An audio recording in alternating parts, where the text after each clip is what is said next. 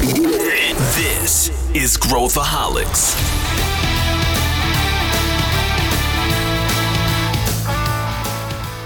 Olá, aqui é Pedro Van Gert, eu sou o CEO da ACE e esse é Growthaholics, o podcast para quem adora inovação e empreendedorismo. Você já ouviu falar em Venture Building? Você sabe o que significa uma construtora de startups? Pois é, sobre isso que a gente vai falar nesse episódio. A gente vai discutir o que, que é isso, por que, que essa pode ser uma opção para empreendedores e vamos falar de casos práticos. Para falar sobre esse tema, eu tenho aqui o Arthur Garuti, que é partner aqui da ACE, e também o head do estúdio, que é o nosso braço de desenvolvimento de novos negócios, e o Tiago Oliveira, que é um empreendedor bastante experiente e CEO da Zebra Câmbio, que é uma startup criada nesse contexto. Então, vamos lá.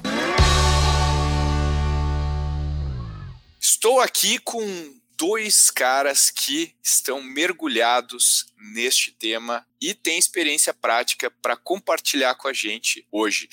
Primeiro convidado que eu gostaria de apresentar é o Tiago Oliveira, meu amigo, sócio aqui da Ace também, empreendedor, já fechou um ciclo aí, está empreendendo em novos negócios que a gente já vai entrar. Muito bem-vindo, Tiago Oliveira. Muito obrigado, meu amigo e sócio Pedro e Artuzão. Um prazer. Eu estava falando aqui alguns minutos antes que eu tinha um sonho de participar desse podcast, porque eu sou um ouvinte assíduo disso todos os dias na minha corrida ou antes de ir para o mar eu escuto. Boa, agora você vai ouvir você mesmo na velocidade 1,5, que é, você vai ver como é, como é ruim se ouvir nessa velocidade. E Arthur Garuti, já veterano aqui do Growthaholics. Tudo bem, Arthur?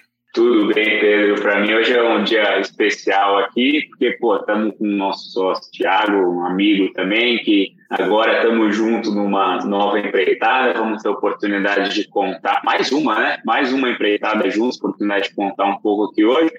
E gravar esse, esse episódio, Thiago, um dia depois de uma vitória do Palmeiras, contigo fica ainda mais especial, né? Boa. Pessoal, vamos ser mais inclusivos aqui. Eu não tenho a menor ideia do que vocês estão falando, mas eu vou, eu vou evoluir aqui a nossa conversa para falar de quando a gente está discutindo a criação de negócio, hoje a gente fala muito sobre investimento uh, em negócio, a gente fala muito sobre o mundo de VC, e o mundo de VC já foi pauta, né? Você que ouve aqui o Growthaholics, né, Tiago? A gente já falou várias vezes e sempre são os episódios que o pessoal mais gosta, mais compartilha, mas hoje a gente vai falar de venture building. E eu queria começar aqui perguntando para o Arthur, que, que significa venture building? O que, que é isso na prática? Como que surgiu isso? Conta um pouco do background da história, você que mergulhou até o pescoço nesse tema.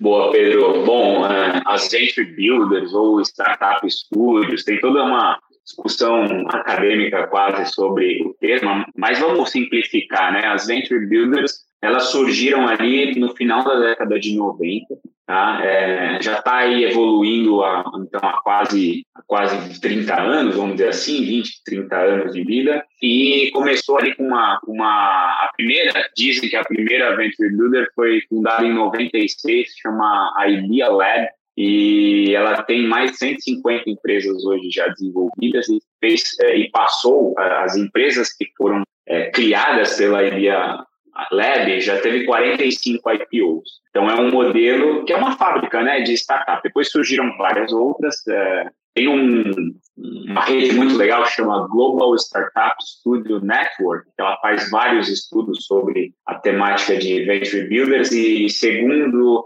essa associação, a gente está na quarta onda de criação das Venture Builders ao redor do mundo. Mas teve um boom nos últimos anos é, de criação. Tá? Estima-se que tem 500 venture builders ao redor do mundo, só que dessas 500, 300 foram fundadas a partir de 2015. Então, é um movimento relativamente recente, é, o que mostra que os modelos ainda também estão acontecendo. Então, tem Venture Builder, que é extremamente verticalizada, especializada só em um setor, tem venture builders que são mais agnósticas. É, o que é comum entre as venture builders ou estúdios, como vocês queiram chamar, é a, o tipo de abordagem. Então, é uma abordagem bem mais mão na massa, onde o estúdio ali ele coloca realmente esforço operacional na criação daqueles negócios e capital. Então, existe um comprometimento de recursos é, mais intensivo em relação ao modelo clássico de venture capital ou modelo de aceleradora. Tá? Em linhas gerais, é isso, aí depois a gente vai explorando. Legal, eu acho que com o mercado como ele está hoje, né, o, a gente está vendo uma abundância de capital, mas ao mesmo tempo, se a gente pegar os Estados Unidos e comparar aqui com o Brasil, hoje aí tem tudo já, né? Quer dizer, tem startup, você fala de qualquer ideia, qualquer produto, qualquer startup, tá rodando aí já com, com tem três, quatro rodando com gente de Harvard, Stanford, não sei o quê. E aqui no Brasil ainda não tem, né, Tiago? Então, assim, a gente ainda tem um volume bem menor de startups, a participação de tech no PIB ainda é mais baixa. E você ainda acha que a gente Uh, é um recado aqui para os empreendedores, né? Sendo um empreendedor, você acha que existem ainda porque quando a gente olha tudo que está acontecendo, os fintechs, todo esse movimento, parece que está tudo saturado no Brasil. Mas olhando agora sobre o teu olhar de empreendedor, que, que recado você diz aí para quem está pensando em criar um negócio?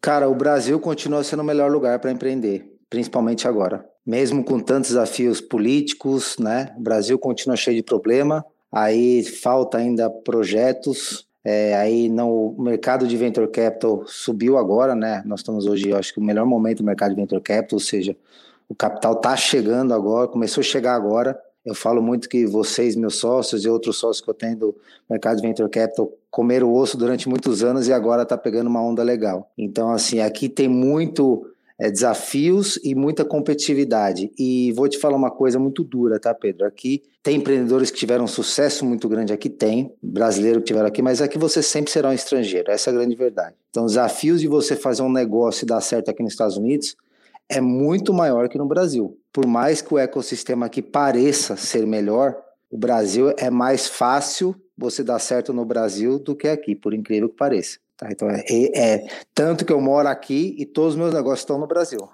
Legal, é, eu, eu, a gente nem se fala, né, Arthur? A gente é Long Brasil. E, e falando nisso, Arthur, qual que é a diferença? Se a gente for pegar na prática, qual que é a diferença entre fazer um empreendedor, né, que vai seguir um caminho de venture capital versus uh, uh, venture building? Né? Qual, qual que é a diferença disso? Só para ficar claro na cabeça, como é que são os modelos, o que, que se diferencia, vantagens e desvantagens, enfim. Comenta um pouquinho, porque pode gerar confusão na cabeça do pessoal.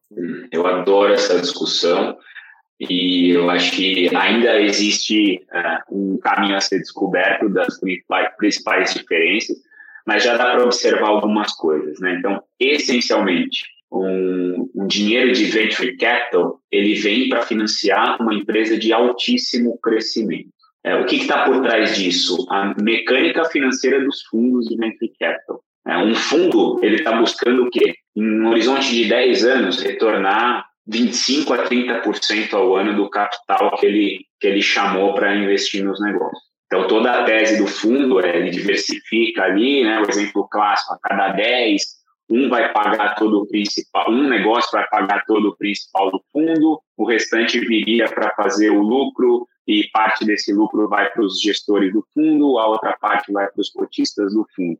Então, naturalmente, você está buscando projetos que vão ficar com valuations muito grandes. E a corrida de empresas de hipercrescimento, né, considerando tecnologia, por isso que se busca um modelo escalável, você está realmente é, buscando é, negócios aí na casa dos, dos bilhões de valuation. Tá? Uh, na Venture Builder, o ciclo geralmente é mais curto. Então, você está criando negócios que vão ter uma expectativa de saída de 4, 5, 7 anos, pode até ter 10 anos, pode até ter uma, uma, uma trilha de IPO, como eu comentei aqui da Idea Lab, mas não necessariamente é a regra da tese do modelo de negócio de uma venture builder. Uma venture builder está olhando uma oportunidade pontual, onde ela enxerga cenários de saída num horizonte de tempo que eu mencionei aqui, e ela vai montar quase que uma engenharia reversa para fazer aquela tese acontecer, é, trazendo os melhores empreendedores para tocar aquilo, colocando o capital necessário para chegar é, num milestone de faturamento ali, provar o modelo, provar o produto, depois vender. Então, é uma lógica de quase de fábrica mesmo, né? Você tem a matéria-prima, você processa, você distribui você recicla esse dinheiro para comprar mais matéria-prima, reciclar e distribuir. Então, tem uma diferença fundamental de modelo. O perfil do empreendedor é, não necessariamente é, é, é diferente, mas o perfil, talvez, do empreendedor de venture builder é mais serial até do que o empreendedor de venture capital. Ele, ele, ele busca, talvez, uma uma saída em um horizonte de tempo um pouco mais curta. Então, a, a Venture Builder está mais colada na tese de Early Exit, por exemplo, que a gente já teve episódios falando sobre Early Exits aqui, do que uma tese clássica de Venture Capital, que tem uma maturidade de negócio, um ciclo mais para 10, 15 anos, enquanto o, a Venture Builder está mais aqui para os 5, 7 anos. É, é, eu, eu costumo né, falar dessa abundância de capital que a gente está vivendo hoje, né? E às vezes eu perco um pouco a sensibilidade. E, e agora que a gente está começando a ir mais a eventos de novo, é, eu comecei a ir mais a eventos presenciais e conversar com empreendedores, que é o que eu, que eu adoro fazer.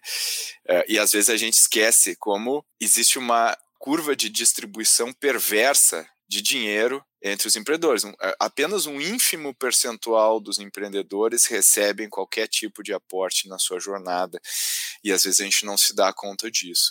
Então, aí vem a pergunta, né, que eu queria fazer para vocês dois: é, por que que vale a pena, né, num cenário de abundância de capital, eu acho que eu já meio que dei uma pista aqui, né, Arthur? Um cenário de abundância de capital, por que que vale a pena eu ter uma, uma diluição maior né, uh, com o Venture Builder, ao invés de perseguir um caminho de VC. Né? Eu acho que essa é uma uh, é, é, um dilema aí que os empreendedores podem passar. Né? Como é, o que, que a gente pode falar sobre isso? É, o que acontece na prática, tá? Eu acho que o empreendedor ele precisa hoje ainda mais, porque se não é se não é se uma empresa de tecnologia é sobre pessoas, o que que ele precisa no final do dia? São pessoas a estarem junto com ele na jornada. Então eu acho que vai o, o Venture Builder vai te ajudar a pensar no dia a dia, vai te ajudar a de fato e de verdade trazer o smart money. Porque a provocação que eu sempre me fiz foi o seguinte: vem, até que ponto, né? Venture Capital é o smart money de verdade. Porque às vezes o cara, o empreendedor, não compartilha muitas dores com a Venture Capital. Ele tem medo, o cara no final do dia acaba sendo investidor. E eu acho que com a Venture Builder é muito mais a sensação de um sócio mesmo, daquele no dia a dia, de deu errado, dar a mão e falar, cara, vai dar certo. Né? Eu, Arthur, aqui, por exemplo, nós temos reunião toda sexta-feira e a gente discute ali o que deu, o que deu merda, o que deu muito bom. Então, assim, é uma sensação muito mais de um sócio presente do que um sócio que é sócio, mas não está no dia a dia. E muitas vezes o empreendedor, ele pega dinheiro, algumas vezes que eu vou falar, por questões emocionais até pela solidão do líder, o cara tá sozinho na jornada, tá inseguro, tá com medo, né? Porque hoje, infelizmente, a rede social só traz super-heróis do empreendedorismo. Cara, mas eu sou um negócio, eu fiz meu primeiro negócio, deu muito certo. Eu tenho meus medos, tenho meus receios, tenho dúvidas se vai dar certo, tenho falta de conhecimento. Então, por exemplo, no meu caso, o que que eu modéstia à parte sou muito bom em saber o que eu sou muito ruim, né? E aí eu trouxe gente melhor do que eu para fazer. Sabe aquele discurso que a gente sempre vem, é, traga gente melhor do que você para fazer? Eu acho que no final do dia é isso, cara. Traga gente melhor do que você para fazer algumas áreas que você não entende. E foi o que eu fiz, entendeu? É, o, o Thiago é um cara que é, teria tudo para tocar mais um negócio sozinho, porque ele já tem um track record, já tem um exit relevante demais nas costas, sabe fazer negócio, né? Teve uma jornada aí de 15, 16 anos, né, empreendendo no mesmo negócio, passou por muitos altos e baixos e mesmo assim viu valor nessa complementariedade. O que eu queria complementar aqui, Pedro, nesse papo do VC versus VB, é, vai muito também da ambição do empreendedor. Tem gente que quer transformar um mercado inteiro e quer empreender numa tese winner takes all, por exemplo. Aí, sinceramente, eu não acho que a Venture Builder será o melhor caminho para esse empreendedor porque ele vai precisar de um capital muito mais intensivo para fazer a, a roda girar, é, vai brigar com, com, talentos caríssimos, às vezes, logo no começo da jornada, vai ter que queimar muito mais capital no final do dia. E aí o Venture Capital é fundamental nessa, nessa roda. Tem empreendedores que às vezes pensam assim, poxa, primeiro eu vou eu vou, é, ele faz uma heurística, né, que a gente fala, pô, eu tenho uma visão, eu quero transformar o mundo tal, mas o meu primeiro empreendimento eu vou, eu vou aprender o jogo inteiro num, num tubo de ensaio, eu vou gerar uma liquidez para mim, eu vou dar minha, uma independência financeira para mim e para minha família, e depois eu vou para um game um pouco maior, né? Não tem certo e errado. O que existe é... Porque a esse, cara, a gente tem a Venture Builder e a gente tem a Venture Capital. O que a gente quer é usar o, as melhores ferramentas para cada tipo de empreendedor poder fazer a jornada dele aqui com a gente. Então, acho que tem espaço para todo mundo no final do dia. Tem uma, às vezes tem uma, uma discussão assim, a Venture Capital não gosta de negócios formados pela Venture Builder. Não é que não gosta. Às vezes não encaixa na tese do fundo e ele não tem nem como investir. E está tudo bem. Né? Tem espaço para todo mundo. Você falou aí, Pedro, pô, quanto de dinheiro vai para para o ecossistema da indústria de venture capital. A gente sabe que 0,2% dos negócios são funded por venture capital no Brasil. A gente está falando de um horizonte de 15 a 20 mil startups. Então, quem atende o resto?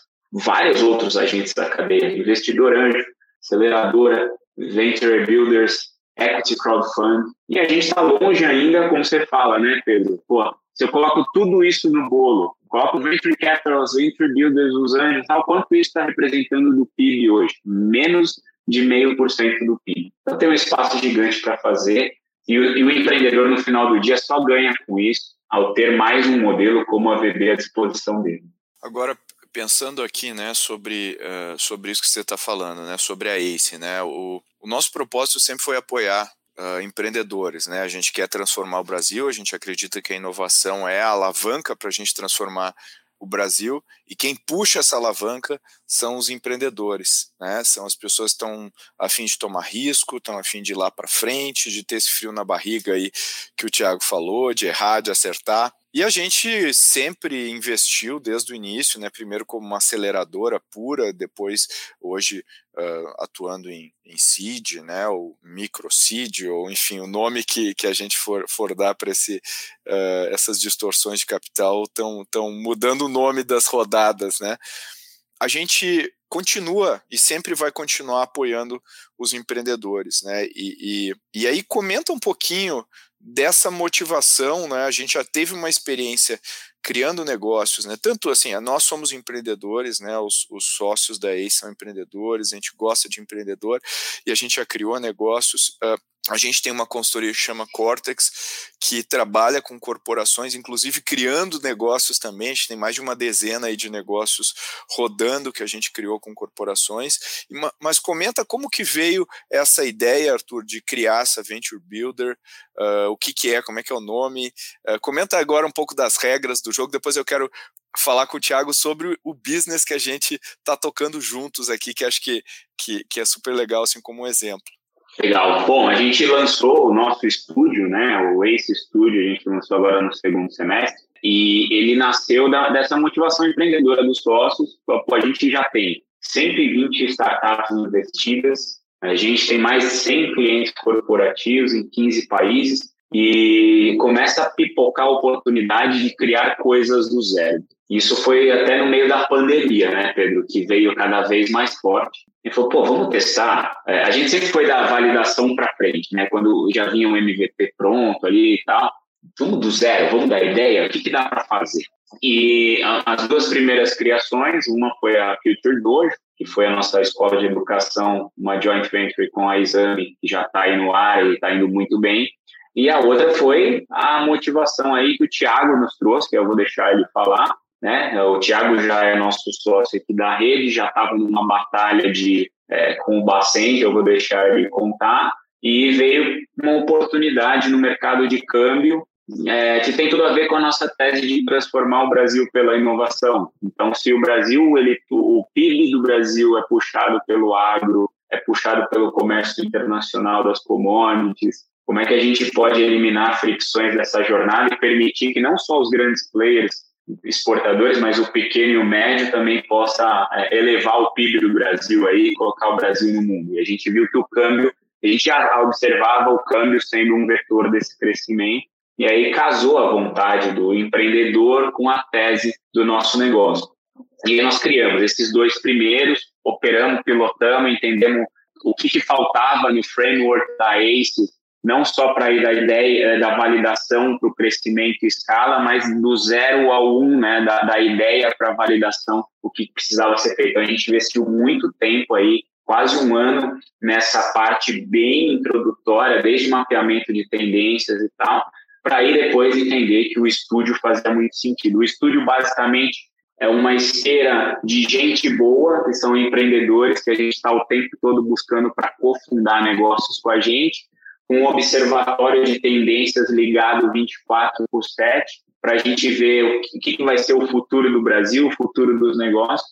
E a hora que dá match entre o empreendedor que a gente está conversando com as tendências que a gente está mapeando, a gente aloca é, muito esforço, recurso. Né? Basicamente, a gente dá capital, é, infraestrutura, a rede, o método da que foi construído nesses quase 10 anos aí de vida para acelerar a, a, a, criação dos negócios junto com os empreendedores. Então, a gente faz isso através de cohorts. Né? A gente vai montar um cohort agora em novembro, colocando quatro empreendedores, e em março a gente já tem mais um cohort aí com a expectativa de mais seis negócios sendo criados. Então, no final do dia, o estúdio ele vai ter aí, pelo menos no próximo ano, mais uma dúzia de negócios sendo criados, usando todo esse ecossistema ACE, né, podendo usar dos clientes corporativos para testar canal, podendo usar do nosso histórico ali como investidor também para a gente alocar o capital certo na hora certa para o empreendedor, rede de mentor, parceiro,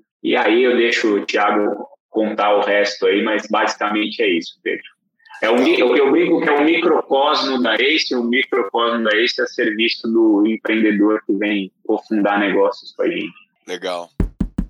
Olá, você está gostando do episódio de hoje? Tem alguma dúvida ou alguma sugestão de tema? Fala com a gente. É só mandar um e-mail para podcast@goace.vc com a sua ideia. Quem sabe você não aparece no próximo episódio. Tiago, conta como é que surgiu essa ideia de criar uma corretora, como é que foi o processo, que dificuldade. Não é de hoje, né? A gente sabe que você já está olhando para isso há muito tempo, e essa é uma coisa que os empreendedores têm em comum, essa obsessão, né? Essa ideia fixa de criar um negócio e tal. Conta como é que foi o processo e como é que está hoje, o pessoal conhecer. Bom, primeiro, Pedro, eu vou contar aqui em um minuto um pouquinho da minha história que conecta a Zebra, né? Eu fundei meu primeiro negócio em 2002 e junto comigo minha esposa Fabiane fundou uma assessoria em comércio exterior, também em 2002. E aí, em 2016, quando eu vendi meu negócio, eu fui pegar. Acho que você já te contei essa história, senão eu vou contar agora ao vivo. eu, quando eu vendi meu primeiro negócio, fui pegar uma mentoria com o Lema. Ele me falou o seguinte: Cara, você sabe o que está acontecendo no mundo? Você fala inglês fluente? Eu falei: Não. Sabe o que está acontecendo no mundo? Ele falou: Não. Eu falei: Então vai estudar esse mundo que veio vir uma onda grande de tecnologia, isso em 2016. Né? E aí eu vim, mudei para Califórnia e eu comecei a estudar um pouco a Proceptor Continuativa, que é uma, uma assessoria, e eu comecei a estudar um pouco esse mercado de câmbio. Em 2017, eu vi que era um mercado que faltava muita tecnologia, que tinha muitos processos burocráticos, e ao mesmo tempo eu vi uma onda muito grande de tech acontecendo aqui na Califórnia, né? E eu falei, cara, é um mercado que falta tecnologia, é um mercado que muito burocrático e dei entrada na minha simples inocência como uma criança que eu iria dar entrada no Banco Central em 2017 e logo ali em 2018 ou 2019 eu já estaria com a minha corretora aberta. Mas né, a coisas do destino, é, que eu chamo de jesuicidência, demorou muito e isso foi importante porque talvez se fosse antes também não teria o estúdio. Então acho que foi no time certo, importante. E aí em 2020, no meio da pandemia, eu estava aqui no meio de uma live gravando, a Fabi entrou na minha frente e falou: Cara, saiu a licença, saiu a licença, fevereiro de 2020. E aí, na minha simples inocência, eu achei que também já poderia operar. E aí, o Banco Central fez uma série de exigências, que aí nós começamos a operar em julho de 2021. Mas o porquê que nasceu a Zebra, né? Eu acho que tem que fazer uma reflexão grande o que, que as startups elas fazem, né, o, o Pedro e, e Arthur. Elas, primeiro, elas estão dispostas a tomar mais risco que empresas tradicionais. Então, essa nossa zebra ela tem alguns processos que ela é mais ágil mais rápida em termos de cadastro, em termos de burocracia. Segundo, ela nasce para cumprir uma desigualdade do mercado. Se você pegar historicamente a, a grande maioria das startups que nascem, é normalmente sempre com alguma missão de cumprir alguma desigualdade do mercado. E a Zebra não foi diferente. Ela surgiu para cumprir uma desigualdade de taxa. A nossa provocação sempre foi por que grandes players conseguem ter taxas mais competitivas, ter sempre a transparência da taxa, consegue ter ali é, mais agilidade e por que os pequenos e médios importadores e exportadores no Brasil não conseguem. Então, aí nós nos tornamos obstinados e estamos isso buscando todos os dias a ser ágil, ter transparência na taxa. Isso parece uma loucura, né? É igual quando você vai admitir uma pessoa fala qual é a sua qualidade? É, sou honesto. Deveria ser uma obrigação. Né? E transparência na taxa é a mesma coisa. Deveria ser uma obrigação, mas infelizmente não é. Né? E ter ali uma agilidade e principalmente mostrar para o cliente uma trazer uma igualdade para o mercado de taxa. Ou seja, se o cara vai importar um milhão ou 200 milhões, a taxa é a mesma. É um baita desafio, tá? Pedro e Arthur, o Arthur está acompanhando aqui. Não é tão simples assim, mas nós estamos aí todos os dias brigando e aprendendo para trazer isso para o mercado. Ouvindo vocês dois, né, a gente está falando aí de pô, um, um mercado já tradicional, né, a gente entrar e tudo mais, e, e, conta um pouquinho, Thiago, como é que foi o processo, assim, como é que foi para criar, como é que a gente trabalhou junto, o que que uh, conta um pouquinho das trincheiras aí para a galera do início dessa, desde sair a licença até deu go live em julho agora. Na verdade, eu, eu como sócio da ACE, eu liguei pro, pro LG, né, quando saiu a nossa licença do Banco Central, eu falei, cara, legal, né, fantástico, mas assim, a provocação que eu sempre fiz é, pô, não pretendemos ser uma corretora tradicional, né? Mas é um mercado que eu não domino, é um mercado que eu estou em aprendizado, a área é totalmente tecnologia. Eu cresci, fundei meu negócio, era totalmente tradicional. Inclusive eu, como líder, como pessoa, como gestor, estou entendendo que muita coisa mudou. A forma que eu liderava, que eu liderei durante 10 anos, estou me adaptando, a forma que eu administro meus negócios estão adaptando, então eu também estou passando por uma, por uma mudança muito grande como líder, como gestor, e é um baita desafio já. Falei, cara, já tem um baita desafio como líder, como gestor, de aprender, de, de me reinventar, né? E é uma área que eu não tenho domínio. Aí eu procurei o LG na época, falei, LG, foi é o seguinte, eu quero contratar o Cortex, porque o Cortex tem esse serviço que ajuda a empresa a inovar, e para me ajudar aqui a construir a, a, a corretora cuidar da parte tech, trazer a parte de inovação, né, trazer ali conhecer a jornada toda, né, entender do cliente qual que é o construir o MVP, ver o que funciona, o que não funciona. E eu não tenho experiência nisso. E uh, já falei aqui, a minha maior habilidade é reconhecer o que eu não sou bom. Falei, cara, então nada melhor do que trazer o Cortex, que é um serviço de inovação, que vai me ajudar a fazer isso. Falou, cara, espera um pouco, que vai para a reunião de conselho da ACE, um modelo, né, e aí foi o modelo aqui que nós estamos discutindo. E aí, em cima disso, cara, ele me foi para o conselho e no conselho foi aprovado esse modelo. E aí, no dia a dia, cara, é extremamente importante porque traz ideias complementares e vai muito além disso, né? Eu vejo que a, o grande ganho é de fato, pô, 120 startups aceleradas. Nós temos aí, passaram, já viu de tudo que é empreendedor, já viu de tudo de tese que validada que deu certo e algumas que não deram, né? já viu MVPs construídos e, e desmontados. Então, falei, cara, é, eu vou encurtar o meu caminho. No final do dia, eu encurtei o meu caminho. Né? Porque se eu estivesse sozinho, certamente eu não estaria no momento que nós estamos hoje de produto. Hoje nós nascemos com 45 dias de, de operação, nós nos tornamos muito mais ágeis, tech, que 98% das corretoras já existentes. Então, isso foi um baita ganho, né? Então, acho que a principal habilidade do empreendedor é ele admitir aonde ele não é bom e trazer gente boa. Então eu fiz isso e no dia a dia é um baita desafio. E aqui uma outra coisa, tá, Pedro e Arthur, compartilhando com vocês ao vivo aqui, eu sou peito aberto, tenho uma conversa peito aberto. Eu sempre tive muito preconceito de ter sócio. Eu fiquei 15 anos, eu e a Fabi sozinho, e hoje eu tenho mais de 15 sócios. Então, é um baita desafio, é, mas você ter o sócio certo, cara, é muito melhor na jornada do empreendedor. Porque na jornada empreendedora, cara, é uma solidão, é muitas vezes você quer ir para debaixo da mesa chorar, muitas vezes você levanta e fala, cara, vou dominar o mundo, e outras vezes você fala assim, ferrou, lascou, deu tudo errado, né, cara? Essa, essa é a realidade do empreendedor. Tem dias super motivado, tem dias super desanimado. Então, ter alguém na jornada mais do que o dinheiro, né? Muito mais do que o dinheiro para mim, isso está é, sendo extremamente importante é bem mais importante, cara. Alguém para compartilhar, alguém para trazer visão, alguém para falar, Thiago, você errou. O Arthur às vezes dá umas puxadas de orelha para mim, mim, sem problema, né? Então, assim, cara, é, no dia a dia é um baita ganho para os dois lados, né? Para os dois lados. É isso aí, Thiago. Eu concordo muito contigo. Eu acho que é, é, solitário e tem aquela coisa do aprendizado com o erro dos outros, né? Então, imagina cortar caminho em vez de ficar batendo cabeça, Né, vocês agora vocês veem o Thiago, ele é galã e tudo mais, surfista, mas na, quando ele estava empreendendo lá na primeira empresa, ele estava acima do peso, comia só clube social, lá tava de, tava deprê, né, Thiago? É, é. Então, assim, pô, é, é, é, importante ter alguém do teu lado e falar, cara, não vai por esse caminho, isso aqui é. a gente já sabe que não dá certo, né? Porque tem um ponto importante, só complementando, tem um ponto importante, Arthur, tem um ponto importante que as pessoas, eu falei isso inclusive ontem, porque eu vejo empreendedor, não, cara, errar faz parte do erro. As pessoas imaginam que aqui o Vale do Silício, por exemplo, eles comemoram o erro, né? Ah, não é que, é, cara, aqui é aceita o erro, né? As pessoas aceitam o erro, mas ninguém fica feliz com o erro. Então, assim, então, já que dá para diminuir o erro, traz alguém que já fez, né? Porque nós não vamos comemorar se nós erramos. Ah, porque eu, eu acho muito esse às vezes esses coisas que são criados aí do Vale, ah, o Vale do Silício aceita o erro, aí as pessoas imaginam quando a pessoa errou, todo mundo lá na sala comemorando, dando a mão, erramos, cara. Cara, não é isso, não é isso, né? Então, cara, é, é diferente. É, as pessoas aceitam, ficam puta também, né? E tá bom, aprende, com erro aprende. Então, assim, se já tem um caminho a, a, encurtado, né? Já teve alguém que já fez, que já errou bastante, e aí nós temos pelo menos 120 histórias, ou pelo menos mais, porque já passaram mais, sei lá, 200 startups na ACE, pô, eu vou encurtar o caminho, eu vou ser inteligente e vou encurtar o caminho, né? O que eu acho mais legal aqui do lado ACE com, com o Thiago, né?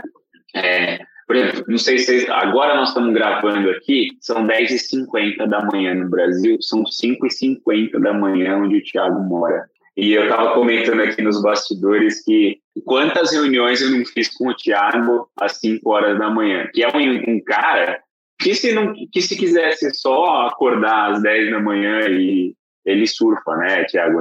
Mas ele acorda cedo para surfar, mas ele podia acordar só para surfar. Não, tem vários dias que o Tiago acorda para ver como é que foi a venda do dia anterior para a gente corrigir o dia é, que chega agora. E eu acho que essa pegada empreendedora ela não acaba na vida do real, do verdadeiro empreendedor. Ele pode ter tido um caso de sucesso no passado, mas o, o, o mosquitinho vem e fala, meu, qual vai ser a próxima que eu vou fazer agora? E é exatamente nesse momento que o Thiago tá. O que eu acho que é a mescla bacana, porque, por exemplo, o Thiago ele puxa muito a visão, é, qual vai ser o futuro da zebra, né, qual vai ser a integração da zebra com a, com a Proceptor, como é que a gente vai é, criar uma solução de comércio exterior mais robusta, os criptoativos estão chegando, como é que a gente vai é, colocar isso dentro da jornada do, da, da, nossa fintech.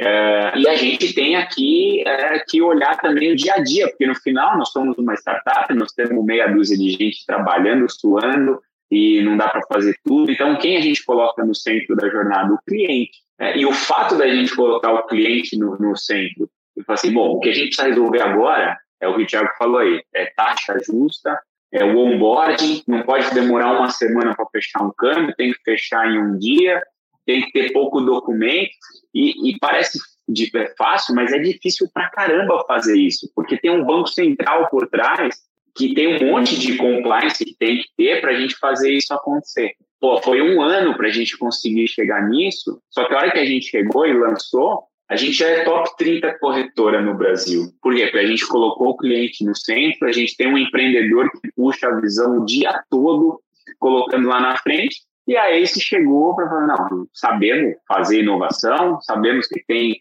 minimamente um passo a passo, e eu acho que a junção de tudo isso é o que está dando, tá dando o jogo aqui com a Zebra. E eu acho que daqui uns dois aninhos a Zebra não vai ser top 30, não, ela vai ser top 1 aqui do negócio. E tem um fator, Pedro, que complementando isso que o Arthur falou, que para mim é extremamente importante. Eu fui durante 15 anos, não fui empreendedor, tá? Eu fui empresário. E tem uma diferença muito grande. É, eu pensava em gestão, processo, cara, cliente no centro, coisa nenhuma. Eu queria ver meu, meu, meu ganho do dia a dia. Eu queria ver no final do dia se, se fazia sentido para mim. E essa mudança de empresário para empreendedor, olha que, que louco isso, né? Eu precisei agora ser empreendedor. E eu, tô, eu comecei a sofrer. E aí o que, que eu fiz? Cara, tragam alguém que tenha visão empreendedora. Porque sempre foi uma provocação que eu fiz, né? Que eu me fiz sempre. É, eu vejo o seguinte: eu sempre fui empre empresário, e aí eu queria ser mais empreendedor, e eu trouxe gente para me ajudar a fazer isso. E ao mesmo tempo eu vejo muito empreendedor que não dá certo por faltar ser um pouco empresário, por não ter um pouco de execução, por não ter um pouco de gestão, por não ter um pouco de processo. Então, isso dia a dia, eu falo, cara, tem essa junção dia a dia, né? Tiago, empresário, e sendo por que, que é, além de ser uma empresa ambidestra, qual que é o executar e inovar? Cara, eu sou muito bom, modéstia à parte, em executar, mas eu não tenho experiência em inovar. Então, pô, como tornar a Zebra né, uma empresa ambidestra em execução e inovação? Pô, eu vou, vou ser bom em executar, mas todo dia o Arthur fala, Thiago, dá uma seguradinha, porque você atropela, você tem o nosso gestor lá, o, o, o Max, ele fala, eu, o Thiago liga o maçarico, né? Porque eu, eu executo demais. Isso também tem hora que você tem que podar, segurar. Então aí foi essa provocação, pô, vamos trazer alguém com visão um pouco mais empreendedor para o Thiago, um empresário high school, old school, né, empresário que empreendeu 15 anos. Então isso está sendo muito bom trazer essa visão também empreendedora. Então, além da tecnologia, tal, para o Thiago que está saindo da escola velha de, de, de empreendedorismo para a escola nova, está sendo muito bom esse aprendizado também. E, Tiago, eu, eu queria te, te pedir aqui, agora a gente já está chegando no final do nosso episódio de hoje, como é que o pessoal consegue fazer um câmbio na Zebra? Onde que o pessoal vai? Como que acessa? Dá o teu micro pitch aí de, de 30 segundos para a galera. É, tem duas coisas bastante interessantes aqui, porque o nome Zebra, né? Primeiro, tem um movimento muito grande nos Estados Unidos, principalmente no Vale do Silício, de startups zebras. E aí depois surgiu até startups camelos tal, mas que no final do dia é startups que são geradoras de caixas, que crescem talvez não com uma exponencialidade de uma unicórnio, mas que são empresas que prevalecem por muitos anos, né? E segundo nome, a gente se associa muito a zebra, a você deu ruim, né? A zebra. E na verdade, se você entender o que é zebra, é quando o pequeno ganha do grande, quando o improvável acontece. E eu, como empreendedor, era um cara que tinha tudo para dar errado, da onde, da onde eu vim, da onde eu surgi. Então, eu acho que zebra foi por causa disso. E aí, qual que é o, o grande lance disso? Né? Trazer justiça para o mercado de câmbio, trazer agilidade, trazer preço justo, colocar de fato e de verdade o cliente no centro. Isso parece bullshit, parece simples, mas é um baita desafio toda hora eu, nas nossas reuniões. Mas e como o cliente? E o cliente no centro, né? A gente eu, Arthur, ter batido essa bola muito grande, trazer o time para colocar o cliente no centro, toda quarta-feira uma reunião para a gente entende, escuta os atendimentos e ali, cara, o que nós erramos, o que precisamos melhorar, o que precisa ser ajustado. E aí é só acessar zebracambio.com.br, ela está totalmente digital, com apenas dois documentos, rápido, fácil e transparente. Você já consegue fechar um câmbio sem aquelas fricções de mercado com muita tecnologia por trás, isso é importante, tá? Com muito compliance por trás, cumprindo ali piamente os manuais do Banco Centrais, que são vários, né? Então, é, é www.zebracambio.com.br. Comprei, Thiago, comprei, hein, cara? Bom pitch. E, e, Arthur, agora aproveita você e dá o pitch do estúdio também para os empreendedores que estão ouvindo gente. Como é que é, o que, que eles podem, como que eles chegam, como é que eles acessam? É, se você é um empreendedor que quer cofundar um negócio conosco do zero, assim como o Thiago fez aqui, você entra em aceventurebuilder.com.br, você vai cair no site do Ace Studio e lá a gente explica tudo, tem FAQ explicando como que é o modelo, as principais dúvidas, né? Eu como empreendedor, pô, tenho retirada, não tenho, é, como é que fica a questão da negociação das participações, é, preciso estar full time ou pode ser um negócio part time, eu já tenho um negócio pronto, é, eu tenho que procurar o estúdio ou as startups, então tem tudo lá. E o nosso modelo, como eu expliquei aqui, ele tem cohorts, né? ele tem entradas. Então a gente começa a criar os projetos duas vezes por ano. Eu não sei em que mês você está ouvindo agora, mas geralmente essas entradas elas ocorrem ao redor de março e ao redor de setembro de cada ano. É, mesmo que esteja longe desses meses, entre em contato com a gente, é, coloca lá o teu ideia, o que, que você quer fazer com a gente. É, eu, pessoalmente, estou tentando falar com quase todos os empreendedores, às vezes demora um pouquinho mais, mas eu estou tentando conversar com todo mundo. Então, é, entra lá, porque meu papel aqui, é, como, como ACE, né, é conhecer você, empreendedor, entender se a gente tem um fit cultural bacana aí, entender a sua trajetória, para a gente ver se a gente vai construir algo grande juntos e fazer história juntos porque é isso que importa no final do dia, a gente ter boas histórias para contar, boas jornadas empreendedoras, e vai ser um prazer conhecer vocês aí. Pô, bom pitch também, Arthur. Então, ó, é aceventurebuilder.com.br, você entra lá e pode aplicar. E lembrando, né, a Ace continua, né, forte, mais forte do que nunca, como investidora, né, apoiando empreendedores e empreendedoras aí do nosso Brasil varonil, apoiando quem quer mudar aí o, o, a matriz econômica do Brasil, a realidade aí das pessoas. E então assim, todos os empreendedores early stage venham até a Ace, né?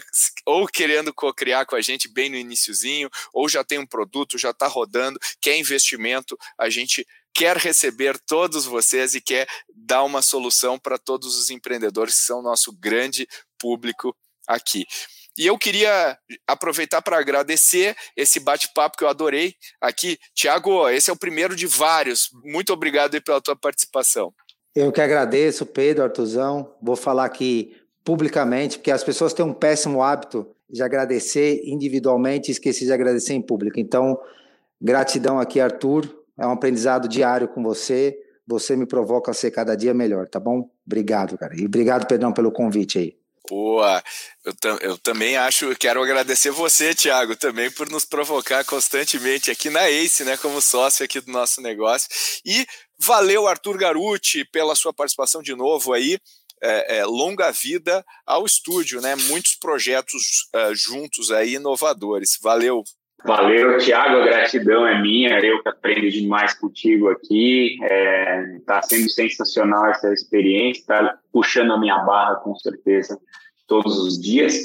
Pedro, valeu mais uma vez, é, eu acho que o estúdio era talvez a figurinha que faltava para a gente ser a Disneylândia do empreendedor, como a gente gosta de falar internamente aqui, que é isso que a gente quer. A gente quer que, independente do perfil do empreendedor, que ele tenha a esse como uma grande parceira e que a gente possa junto transformar o Brasil pela inovação. Então, vamos que vamos.